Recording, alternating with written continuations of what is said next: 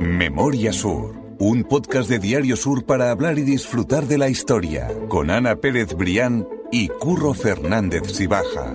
Espacio patrocinado por Cajamar, Banca Cooperativa. Hola Ana, ¿qué tal? Hola Curro, buenos días. Hoy me vas a permitir que cuente una cosa antes de empezar. Adelante. Porque estamos pasando mucho calor en el estudio. Tenemos un pequeño problema. Tenemos roto el aire acondicionado. Tenemos roto el aire acondicionado y cuando era invierno estaba puesto el aire acondicionado. Sí. Entonces, Son las cosas locas de, de a- a- ahorro energético muchas veces mm, que, que- que no va. Y, exactamente. Conseguimos quitarlo en invierno porque estábamos pasando mucho frío, pero Y ahora no conseguimos ahora que arranque de nuevo. Entonces estamos pasando un poquito de calor para grabar, pero no pasa nada porque con la historia todo se lleva mejor. Y desde luego que, que también nos invita a hablar con la gente, que siempre es entretenido, y más en este episodio 90, ¿no? Que, Sí, que es una 90. fecha redonda. O sea que sí, sí, sí. episodio Parece 90. mentira. Totalmente. Nos aproximamos peligrosamente al 100, Curro. Exactamente, que de eso estamos, estamos antes de empezar hablando ya de qué podíamos hacer para el 100 y, y tenemos muchas ganas de, de que se pueda hacer algo chulo. Hoy empiezo el podcast también con un poco de pena porque me ha dado mucha pena, valga la redundancia, Conocer la historia de hoy. conocer la historia de hoy y que se pierda esa imagen que Pues sí. abre el artículo en el que tú escribes sobre la que es iglesia de la Merced. espectacular. Mira, yo te confieso, Curro, que tenía muy pocas referencias de, de la iglesia de la Merced, de la iglesia de la Merced o del convento de la Merced. Voy a hacer una apreciación de partida para que la gente no se líe. Se le llama indistintamente iglesia o convento. ¿Cuál es la diferencia? Que antes eh, estaba, antes cuando, bueno, cuando los, eh, las estructuras, las zonas conventuales eran muy amplias, estaba la iglesia, que era el lugar destinado al culto, y posteriormente eran toda la zona del convento. Hemos hablado mucho, por ejemplo, en el caso de la Victoria, del santuario. Eso es. Todo el compás de la Victoria era la parte de las huertas de las huertas de los frailes. En el caso de la Merced, bueno, pues la iglesia era la, la zona de culto y la zona conventual o convento de la Merced, pues incluía pues toda la parte de huerta, de huerta, ahora después hablaremos de eso, incluía incluso eh, un teatro, es decir, que, que- ocupaba muchísima pastilla de terreno donde, bueno, pues donde la orden religiosa en concreto desarrollaba pues su labor caritativa, su labor religiosa, su labor social, lo que fuera, ¿no? Pero que eran enormes eh, eh, eh, Espacios, sí, eh, enormes- enormes sí, sí. zonas, claro. Por ejemplo, en el, en el eh, Málaga estaba llena de, de conventos, está también el convento de Santo Domingo, estaba el convento de la Concepción en la zona del centro, que hemos ya hablado um, varias veces de, de él, que ahora mismo coincide con la iglesia de las esclavas, que es súper pequeñita, y tú eres incapaz de imaginar que aquello fuera una zona conventual, porque efectivamente, porque era la iglesia y después toda la parte eh, del convento que normalmente la mayoría de las ocasiones se destinaba a huertas, a huerta, al claustro, a esos lugares de formación. Entonces, bueno, hoy vamos a hablar de la Plaza de la Merced, eh, porque eh, tuvo ese nombre, que yo, yo sí que tenía esa referencia de que, bueno, la Plaza de la Merced le viene el nombre por esa iglesia, por ese convento de la Merced, que tiene su origen a principios del siglo XVI, pero es una historia, como tú dices, eh, absolutamente fascinante y a la vez triste, porque parece mentira que esa iglesia, eh, después de las fotos que nos quedan, de esa maravilla muy de bonita. construcción, Sí, sí, sí, sí. eh, se haya perdido. Hay muchas razones que también las vamos a comentar en este podcast, pero bueno, el hecho es que hemos perdido un patrimonio, eh, bueno, que yo creo que sería muy, muy, muy importante para la Plaza de la Merced, que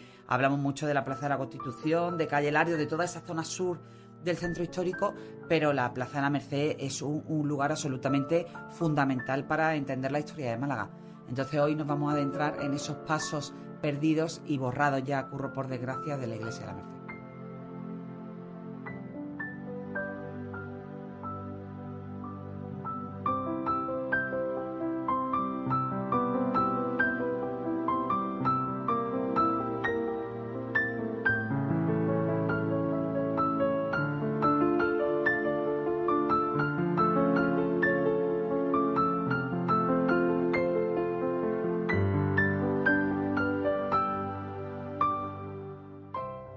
Málaga hay muchos nombres, como hemos visto en algún capítulo, en los que vamos explicando, a med- a medida que vamos haciendo este podcast de historia, para darle un sentido a por qué se llama cada sitio de una manera o de otra. Y tú estabas diciendo precisamente que la Merced es uno de esos sitios que todavía no hemos explicado el nombre o el motivo de, de dónde viene ese nombre de, de Plaza de la Merced, Iglesia de la Merced o ese entorno en definitiva de la Merced. Ujú. Así que, si quieres, vamos a empezar a tirar hacia atrás la historia y vamos a llegar una vez más a los Reyes Católicos, porque vamos a encontrar ahí el origen de esa pastilla, como tú estabas diciendo, de terreno para que da nombre a la, a la Merced.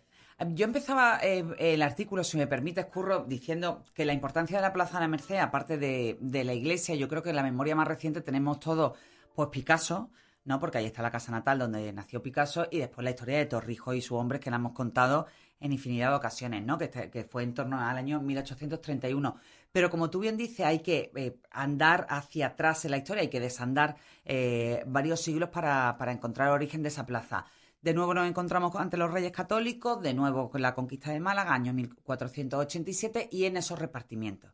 Ya hemos hablado en muchas ocasiones que esos repartimientos eran la manera que los reyes católicos pues tenían de eh, agradecer, bueno, pues a, personalidades, normalmente señores, que colaboraron con la causa cristiana, muchas veces jugándose su patrimonio y en demasiadas ocasiones perdiéndolo por completo. Entonces, bueno, pues nos situamos efectivamente en el año 1487 y eh, el caso ¿no? de esta pastilla de terreno que estaba en concreto en los arrabales de la ciudad. Al principio se llamó la Plaza del Mercado, coincidía aproximadamente con la Puerta de, Granada, que era una de, de las puertas que, que, em, que estaban incluidas en la muralla de, Málaga. Y bueno, se llamaba la Plaza del Mercado porque allí se celebraba, pues lógicamente, como su propio nombre indica, un mercado una vez a la semana. Eso, aquello fue un privilegio que, habían dispuesto los, los, Reyes Católicos, bueno, y la, y la actividad comercial, bueno, pues era un, un hecho en, en la zona. ¿Cuándo tenemos que encontrar, cuando encontramos esos primeros vestigios de la iglesia de la Merced y ese vínculo con la orden de los mercedarios. Eh, si te decía que la conquista, estamos hablando del año 1487, había que esperar hasta el año 1507. ¿Por qué? Bueno, pues porque ahora no tenemos que desandar en el calendario, sino que tenemos que movernos un poco del mapa, ¿no? Para el repartimiento concreto que luego dio origen a la Iglesia de la Merced. En concreto, lo, que repartieron los reyes católicos, que posteriormente dio origen a aquello, no estaba en la Plaza de la Merced, sino en una de las laderas de, Gibralfaro. Ese primer repartimiento eh, se, dio por su participación en la zona de Málaga a un señor de origen cordobés que se llamaba Alonso Fernández de, Rivera. Entonces le dieron esa, esa pastilla de terreno donde se incluía la ermita de San Roque, que la ermita de San Roque era muy simbólica porque allí se, custodiaba la llamada Veracruz, que era una de las cruces de madera con la que los reyes católicos entraron en, la ciudad. El hecho es que, bueno, pues aquella construcción la estuvo gestionando Fernández de, de Rivera hasta el año 1499, cuando la dona a la Orden de los Mercedarios. Como te digo, es una zona que está en la ladera de Gibralfaro ¿Y qué ocurre? Pues que los religiosos que, aceptan esa donación por parte de este señor de origen cordobés no, no tardan en encontrarse con el problema que estaban muy expuestos.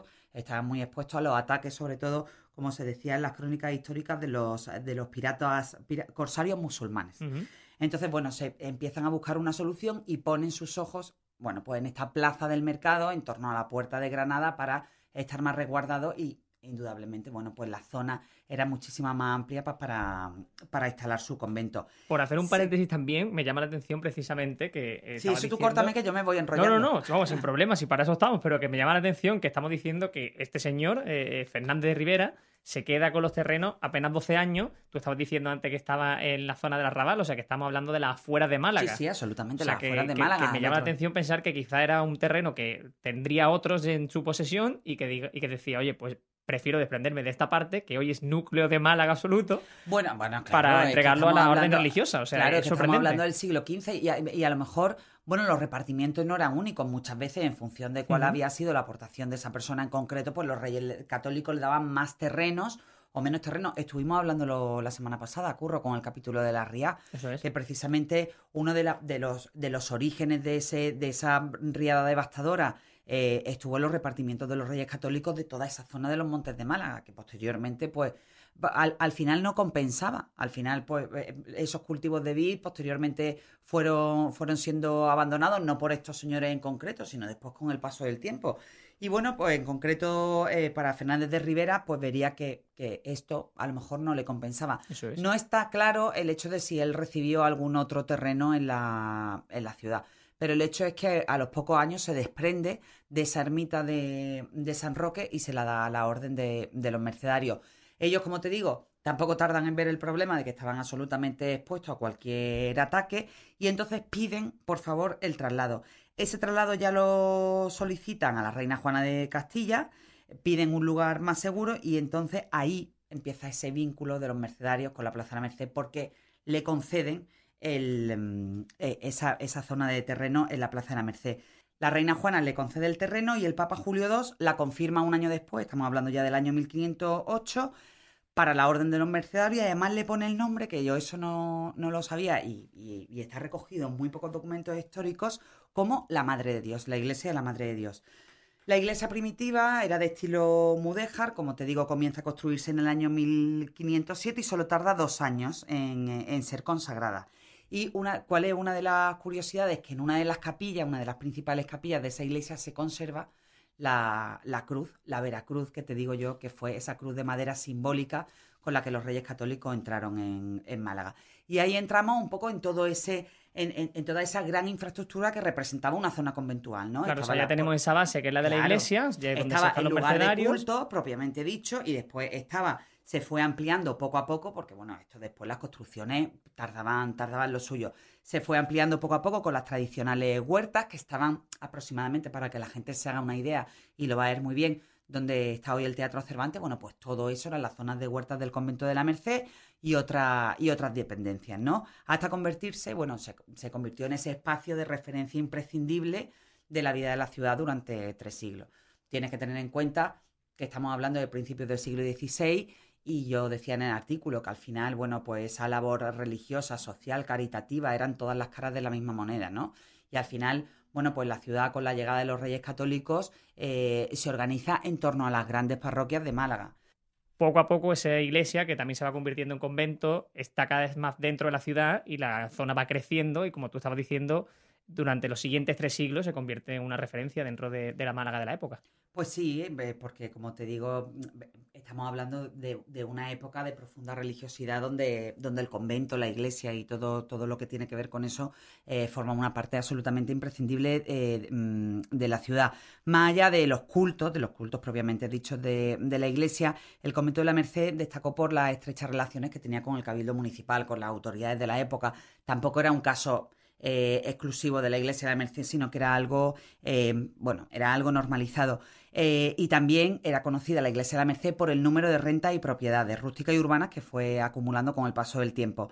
Fíjate que el poder económico yo consultando para hacer la, historia del convento de la Merced, me topé con un documento del siglo XVIII que, está conservado en la Catedral de Málaga, bueno, una reproducción, lógicamente, pues que se habla que además de esos recursos que, ingresaban por los terrenos de su propiedad, lógicamente toda esa, toda esa finca urbana y rústica, pues también es que la Iglesia de la Merced recibía la, concesión, la concesión de censos, que los censos los llevaban la Iglesia, las limosnas, la renuncia de legítima y donaciones de particulares y, patronos. Eh, es decir, eh, que cogían herencia, cogían mm, una, cantidad, claro, una cantidad, claro, una cantidad de fondos, pues que hacían pues, que ese lugar fuera un, lugar bastante próspero. Como te digo, bueno, eh, fue una referencia indiscutible. ¿Qué ocurre? Pues como, como en todo, empieza a aumentar la población, van cambiando los usos y costumbres y el deterioro de la iglesia, bueno, pues poco a poco comienza a ser un hecho. Se, bueno, se establece la necesidad de una restauración y la primera gran restauración para sustituir a la primitiva llega en el año 1792. Y después de dos décadas de construcción ya emerge la esplendorosa iglesia de la Merced, tal y como tú y yo la hemos visto en esa foto, bueno, y todo el mundo que tuvo la oportunidad de leer el artículo, incluso la gente que en muchos libros de historia se conserva la iglesia de mm, la foto de la iglesia de la Merced, que era un templo absolutamente precioso. Eh, te leo porque es que me, son tantas cosas que, para que la gente se haga una idea aproximada de lo que esa, esa iglesia por dentro, claro, de cómo era cómo era la, iglesia de la Merced. Bueno, no hemos dicho una cosa importante. Eh, para que la gente, la, gente que a lo mejor no tiene la conciencia de cómo, de dónde estaba la iglesia ubicada en la plaza, que se nos ha olvidado decir eso. Bueno, pues si te pones eh, mirando la Plaza de la Merced y das de espalda a, a, Calle Alcazabilla y tiene enfrente el monumento a, Torrijos, pues en la esquina de la izquierda tiene la, casa natal de Picasso y justo enfrente, en la esquina de enfrente, donde hay un edificio de vivienda, todo eso Era la iglesia de, la Merced. Eso es. Entonces, bueno, como te digo, esa nueva iglesia que se construye en 1792 es de estilo neoclásico. Su fachada principal daba a la plaza y tenía una planta de cruz latina. Una sola nave, muy amplia y de 10 metros de altura. Llamaba la atención, Curro, lo, lo- lo- lo alta que era. Y era porque era una solución que dotaba a la construcción de una gran luminosidad. Eh, en muchos libros de historia se destacan los lunetos con las vidrieras de colores que producían juegos de luz dependiendo de la hora del día, que eran unos juegos de luz bellísimos, podemos imaginarlo. Y también contaba con una capilla mayor, crucero, cinco capillas menores y varios altares a su entrada. Además de un coro y una galería que corría sobre las capillas laterales y en las que se abrían tribunas. El, conjunto compositivo, según se recoge en los documentos históricos que, mm, eh, que consulté y que ahora mismo estoy leyendo para que no se me vaya nada, contaba con unas líneas de proporción magníficas. Las finas pilastras se coronaban con capiteles corintios que sostenían el entablamento ricamente decorado. Y además la zona de la fachada estaba presidida por un amplio atrio cerrado por una verja cuyos paños de rejería se encuadraban en pilares de, de piedra labrada. Eh, esa parte de la verja, eh, yo creo que incluí una foto en el, en el artículo del periódico de la salida de la archicofradía de la sangre. Eso, eso es lo que Porque, iba a bueno, decir. ahora que vamos a entrar estamos- de lleno en, en- en la iglesia de la Merced como templo, como casa madre de muchísimas cofradías Eso de, es, la época. Y se ve ahí muy bien esa parte de la verja eh, que, que- que presidía la entrada de la, de la iglesia de la Merced. Eso es que estamos dando mucha información y que todo esto es difícil imaginarlo mientras se va escuchando el podcast, pero que la gente puede entrar en el enlace, en las notas del podcast, para ver exactamente esa imagen, Y esa además hay foto. fotos del interior Eso en es. su esplendor. Y son muy, muy bonitas y muy, muy interesantes porque una iglesia muy señorial y muy majestuosa y que ojalá de verdad de hoy, a día de hoy siguiera en pie. Vamos a hablar entonces, como tú estabas diciendo, de que esa iglesia tiene una relación muy fuerte con la Semana Santa de Málaga, incluso nuestros días, tal y como vamos a ver ahora. Y es que en ese momento eh, era la sede de diversas cofradías tan importantes como la del Cristo de la Columna, que es conocida como la de los gitanos, o por ejemplo la de la sangre, que vamos a ver un poco más adelante cómo sigue teniendo relevancia en la historia actualmente. Efectivamente, allí se convirtió en la, casa madre, en la sede de algunas de las cofradías más importantes de la Málaga de la época. Han nombrado ya al Cristo de la Columna, a la Archicofradía de la Sangre, pero también estaban allí el de la Humildad, el Nazareno de Viñeros. Y además allí una cosa muy importante que a veces se nos, se nos escapa y acabamos de celebrar el centenario, allí se constituye el 21 de enero de 1921 el germen de la agrupación de cofradías de Málaga, que era una asociación, bueno, un, un colectivo único en la España de, de la época. Entonces, bueno, sí que, que, que está bien recordar Sí, que sí, allí se sí. constituyó, que ese fue el germen de la agrupación de cofradía. Y entre las muchas imágenes con las que contaba también la iglesia, destacaba la de Nuestra Señora de las Mercedes, que fue colocada en la capilla mayor, y después también pues fue muy importante, eh, como te decía antes, la función, no solo la función religiosa del templo, sino la función social e incluso caritativa, porque la iglesia de la Merced se convirtió un poco toda esa, toda esa parte exterior, todo ese complemento, toda esa zona conventual, se, se llegó a convertir en un hospital de campaña eh, con motivo de la fiebre amarilla de 1804, bueno, pues que, que, que diezmó la población de una, de una manera absolutamente dramática. Bueno, pues ahí el convento, esa zona conventual, abrió las puertas y se, y se convirtió en un hospital para atender a los, a los enfermos, ¿no? Hemos dado unos pasos grandes en la historia, hemos llegado incluso hasta 1921 para hablar del nacimiento de la agrupación de cofradías, pero realmente fue o aproximadamente unos 100 años antes cuando la iglesia de la Merced empieza a perder peso y va pasando en distintos capítulos a lo largo de la historia y el primero seguramente sea la desamortización de Mendizábal que se produce en los años 1836-37 y ese es un primer palo para todo ese colectivo de convento, iglesia y de todos los, Mm. los terrenos que tenía a su disposición. Claro, porque en, ese momento hemos hablado, hemos hablado del convento de la Concepción, estamos hablando del convento de la Merced, toda la parte del santuario de la Victoria, el convento que había en la Plaza de la Constitución, todo eso se pierde con la desamortización de Mendizábal. Porque eso que, que- que representa ese, ese movimiento eh, de Mendizábal en el marco de la Revolución Liberal, bueno, pues que muchos bienes de la Iglesia Católica y de su orden religiosa fueron expropiados de manera forzosa y sacados al mercado, con lo cual pues una gran cantidad de, de- de- de infraestructura, de inmuebles se, se perdió. Y en el caso de la iglesia de la Merced, del convento de la Merced, no Eso fue es. una excepción. Toda esa zona de huertas, toda la zona conventual fue expropiada, quedó nada más la iglesia y entonces eh, aquí en concreto tengo que la mayoría de los terrenos fueron desamortizados, quedó únicamente la iglesia y el convento, toda la zona conventual fue destinada a cuartel militar. Después también el espacio mayoritario de las huertas se utilizaron para la construcción de viviendas y el Teatro de la Merced, que estaba allí, eh, que, era una construcción posterior de 1861, de unos 30 años después, se derribó para levantar posteriormente lo que hoy conocemos como el Teatro Cervantes. El cuartel militar, por su parte, estuvo en activo hasta el año 1889, cuando se derriba de nuevo ya se, construye el mercado de la Merced, la construcción que, hoy conocemos. Y allí en el cuartel eh, militar, buscando documentación en, el, en nuestro archivo de Narciso Díaz Escobar, me encontré con, bueno, pues con una tragedia que sucedió en aquellos cuarteles militares en el año 1853, eh, en diciembre, pues a causa precisamente de una tromba de agua. Curro, la tragedia, bueno, sucedió de noche, los militares estaban durmiendo en sus habitaciones y, bueno, les pilló de, desprevenidos y aquella tragedia dejó 24 muertos, Curro, 24 muertos y numerosos heridos. Son un número importante. Hablamos en el, podcast pasado que la RIA dejaba 21 fallecidos en toda Málaga y sí, estamos hablando pues de imagínate, 24, 24, muertos. Exactamente. Ese siglo XIX fue avanzando y la verdad es que para la Iglesia fue de mal en peor porque, además también hubo un terremoto en el año 1884 que terminó de, derribar una de las de, la, de, las torres de la zona del campanario, que eso ya no se recuperó.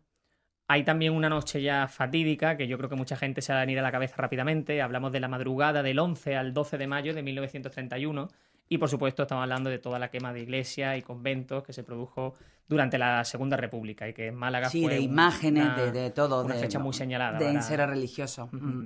sí, efectivamente, pues fue una noche absolutamente dantesca. Muchos de, nosotros habremos oído hablar de, esa, de, los efectos devastadores que tuvo ese mayo del 31 en, en Málaga. Muchas veces se habla de la guerra civil, pero bueno, fue realmente el, el mayor destrozo, destrozo desde el punto de vista religioso y también civil, ¿eh? Porque también se asaltaron pues series de periódicos, es decir, una serie de infraestructura que no solo era patrimonio religioso, pero evidentemente la mayor pérdida patrimonial tuvo que ver con el capítulo religioso.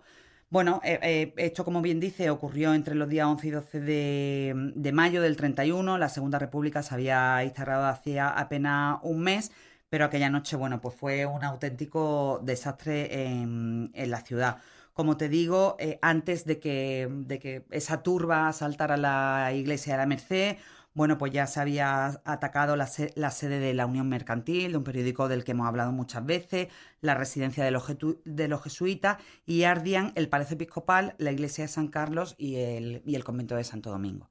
Em, entonces, bueno, pues le tocó el turno a la iglesia de la Merced, se habla de que el párroco de allí intentó por todos los medios contener a la, a la multitud, pero después de horas de asedio, bueno, pues finalmente terminaron entrando y la, destrucción fue prácticamente total. Eh, le prendieron fuego, eh, atacaron en las imágenes, entre ellas por la del Cristo de Viñero, la Virgen de las Mercedes, de la que hemos hablado antes, la de, la de Comendadora, la de San Cayetano, la del Señor de la Columna. En el Teatro de Cervantes se hizo una, una pira con el resto de, la, de las imágenes pequeñas y también, bueno, pues se quemó muchísima ropa, muchos enseres pequeños religiosos que encontraron en, en la iglesia. El hecho es que, bueno, que esa huella fue absolutamente devastadora para la iglesia de la Merced, quedó absolutamente destruida eh, por dentro y lo que, y lo que no eh, fue pasto de, de las llamas y, queda el esqueleto de, la iglesia un poco como símbolo ¿no? de aquella noche de, horror en la capital. Esa imagen del esqueleto de la, iglesia también está en el artículo que dejamos siempre linkado. Es muy interesante. Y como te estaba diciendo, no fue el único, mm, digamos, eh, edificio que, que, ardió, que se había afectado, pero seguramente sí fue el que se llevó la peor parte. Y aquí es donde se habla una encrucijada, porque si estamos diciendo que, por ejemplo, en el caso de la iglesia de Santo Domingo sí se consiguió una rehabilitación. Sí, en todo, el Palacio Episcopal, la iglesia de Santo Domingo, es decir, toda esa infraestructura se, se, recupera con el paso de los años, pero no ocurre lo mismo con la iglesia de la Merced, es algo totalmente inexplicable porque además existen informes de la época, de, la, de, todos los estudios que hicieron los arquitectos que fueron allí a la iglesia, que decía que bueno, que la iglesia estaba totalmente destrozada, destrozada por dentro, porque el, el esqueleto, la parte exterior se, se conservaba, eh, pero que su estructura estaba prácticamente intacta. Entonces no se entiende, o bueno, hay, hay diferentes teorías de por qué no se, no se construyó, no se reconstruyó la iglesia. Por una parte, se dice que, que la ciudad quiso dejar aquello como el símbolo de lo que nunca más tendría que ocurrir como símbolo de la instrucción, y después también, desde el punto de vista ya puramente mm, episcopal y de asistencia de los feligreses, es cierto que estaba muy cerca, había alrededor de la iglesia de Merced, había otra iglesia que terminaron por asistir desde el punto de vista de, la religión al resto de fieles, o sea que no se quedaban desasistidos por la destrucción justo que el culto pues lo podían hacer en la iglesia de Santiago o en una serie de iglesias cercanas eh, que no tenían por qué ser la iglesia de la Merced el hecho es que aquello se dejó y, la verdad es que fue una pena. Pero a pesar de eso, incluso destruida y todo, la iglesia de la Merced, bueno, pues siguió funcionando como, como anexo a la, a la vecina iglesia de Santiago, pues para determinados cultos, para reuniones, y llegó a, albergar, curro incluso destruida, incluso sesiones de cine. Ah, pues mira, eso no lo sabía. Sí, sí, Curioso. No, no, desde luego, por las imágenes que se ven, vamos, da, da para eso y para mucho Bueno, es que al final era una construcción eh, que seguía siendo, aunque destruida, el emblema de la plaza. Claro, absolutamente. No, no, es que de verdad que insisto e invito a la gente a ver la, noticia porque las fotos de, de, esa iglesia en mitad de la Plaza de Merced son bastante impresionantes y hace que la propia plaza también luzca mucho más. Habla también de que puede que también que la gota que hiciera que colmase el vaso para tomar la decisión ya de derruir finalmente la, la iglesia de, de la Merced es el caso del padre Hipólito Lucena, que yo no tenía ni idea de esa historia hasta que he leído, Ana. Pues una historia buenísima que además les recomiendo a todo el mundo que se lea la última novela de Antonio Soler, eh, Sacramento, porque ahí recoge eh, la historia de, Hipólito Lucena, que tenía bueno, una corte de las hipolitinas le llamaban, eran, eran eh, feligresas absolutamente devotas del padre Hipólito y muchas de ellas, eso es lo que se cuenta y parece que está bastante confirmado porque de hecho él fue desterrado, eh, que la utilizaba como esclavas sexuales.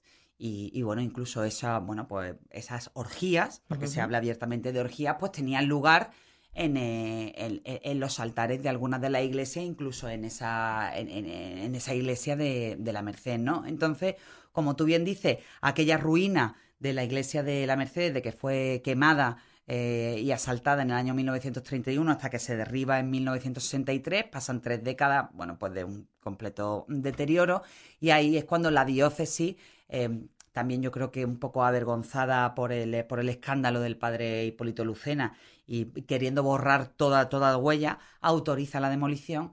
Y entonces, bueno, pues cuando se construye el edificio de viviendas que todos conocemos, que, que, se conoce como Pertica, pero mucha gente no lo conoce en Málaga con ese nombre, pero que también, bueno, pues generó cierta polémica, como todo ocurre aquí, pues también porque era un edificio pues que no que no encajaba bien con toda la simbología que, eh, que no recogía el encanto ¿no? de lo que había no y definitivamente no lo recoge curro. No no desde luego. Yo de luego me voy a apuntar eso sí el, libro de Antonio Soler que siempre es una maravilla leer Antonio pues Soler pues además es relativamente bueno es su última gran novela y yo desde aquí se la recomiendo a todo el mundo porque se habla bueno pues de una Málaga de una época y de una forma de, bueno, de una forma de, culto y de, vida y de que, resulta muy, muy ilustrativa de lo, de lo que ocurrió, de lo que ocurrió, de por qué se permitió y de todo el efecto que tuvo aquella, aquel escándalo. Pues apuntado queda que me han entrado muchas ganas de leerlo ahora que lo dices. Hablamos antes de la Archicofradía de la Sangre y precisamente hoy, en lo que queda de recuerdo a esa iglesia, es una placa que la Archicofradía eh, instauró en el año 2007, si no me equivoco. Sí, justo con motivo de su 500, del 500 aniversario de su constitución. Y es una placa, bueno, al menos la Archicofradía de la Sangre dice, voy a dejar aquí el sello, ¿no? De, de, lo que fue. Y entonces la, la, placa pone la Archicofradía de la Sangre, quiere recordar que en este lugar estuvo situada la iglesia conventual de la Merced, cuna de las cofradías mercedarias malagueñas y de la agrupación de cofradías. Sí, es un recuerdo a lo que hubo en esa, en esa, en ese marco, ¿no? En esa pastilla terreno como estaba hablando para esa iglesia de la Merced. Y desde luego una de, las esquinas más concurridas históricamente de Málaga, ahora también pues con ese nacimiento de Picasso también. Claro, tú imagínate, Picasso, Picasso nace enfrente, en el año 1831 eh, sucede lo de Torrijos, bueno, el, obelisco es posterior, eh, si no me falla la memoria, en torno al 42, cuando, ya cuando ya empieza el reinado de Isabel II, pero bueno, es que la Plaza de la Merced yo creo que durante muchos años se ha tenido como una plaza menor Sí, sí, sí. o al menos eh, fuera de ese circuito, eh, también como una plaza que eh, ha estado durante demasiado tiempo poco cuidada. Totalmente. Eh, bueno, pues con toda esa ruina después, eh, hablamos de la ruina de la iglesia de la Merced, pero es que hemos tenido hasta casi antes de ayer la ruina del edificio de la Historia. Entonces, bueno, yo creo que es una plaza que hay que reivindicar y que, y que ahora, bueno, pues esperemos que afronte una nueva época de esplendor con lo que quiera que se haga en el solar de, de la Historia, ¿no? Porque eso es otro, otro melón que tenemos que abrir que, Eso es. que yo creo que, que va a dar todavía bastantes vueltas y que, y que terminará de dibujar por la idiosincrasia de una plaza que, que de las más antiguas de, de Málaga y para mi gusto de las más bonitas. Y de que cuenta mucho, que en muchos puntos de la propia plaza se puede Puedes contar de- la historia de Málaga de la ciudad. perfectamente porque está además también a los pies de, del Alcazaba Gibralfaro, es Eso es. decir, la puerta de entrada a la ciudad y ahí pues lo puedes contar casi todo, ¿no? Tiene el Teatro Romano a un par de pasos, la aduana a 200, 300 metros, ¿cuánto estará? sí, sí. Y, y- y es, un tru- es un triángulo pues absolutamente prodigioso. Pues nosotros nos quedamos sentados en uno de los banquitos de la Plaza de la Merced, a la fresca, que como de decíamos hace Picasso, calor. En el de Picasso, por ejemplo, nos quedamos ahí sentados para que nos dé un poquito el fresco, que como decimos hace aquí calor en el estudio. Y nosotros nos volvemos a escuchar para contar otra historia de Málaga la semana que viene, Ana. Nos vemos, Curro, muchas gracias. Memoria Sur es un podcast de Diario Sur. Escucha un nuevo episodio cada semana en iVoox, Spotify, Apple Podcast y consulta las referencias de este episodio en diariosur.es.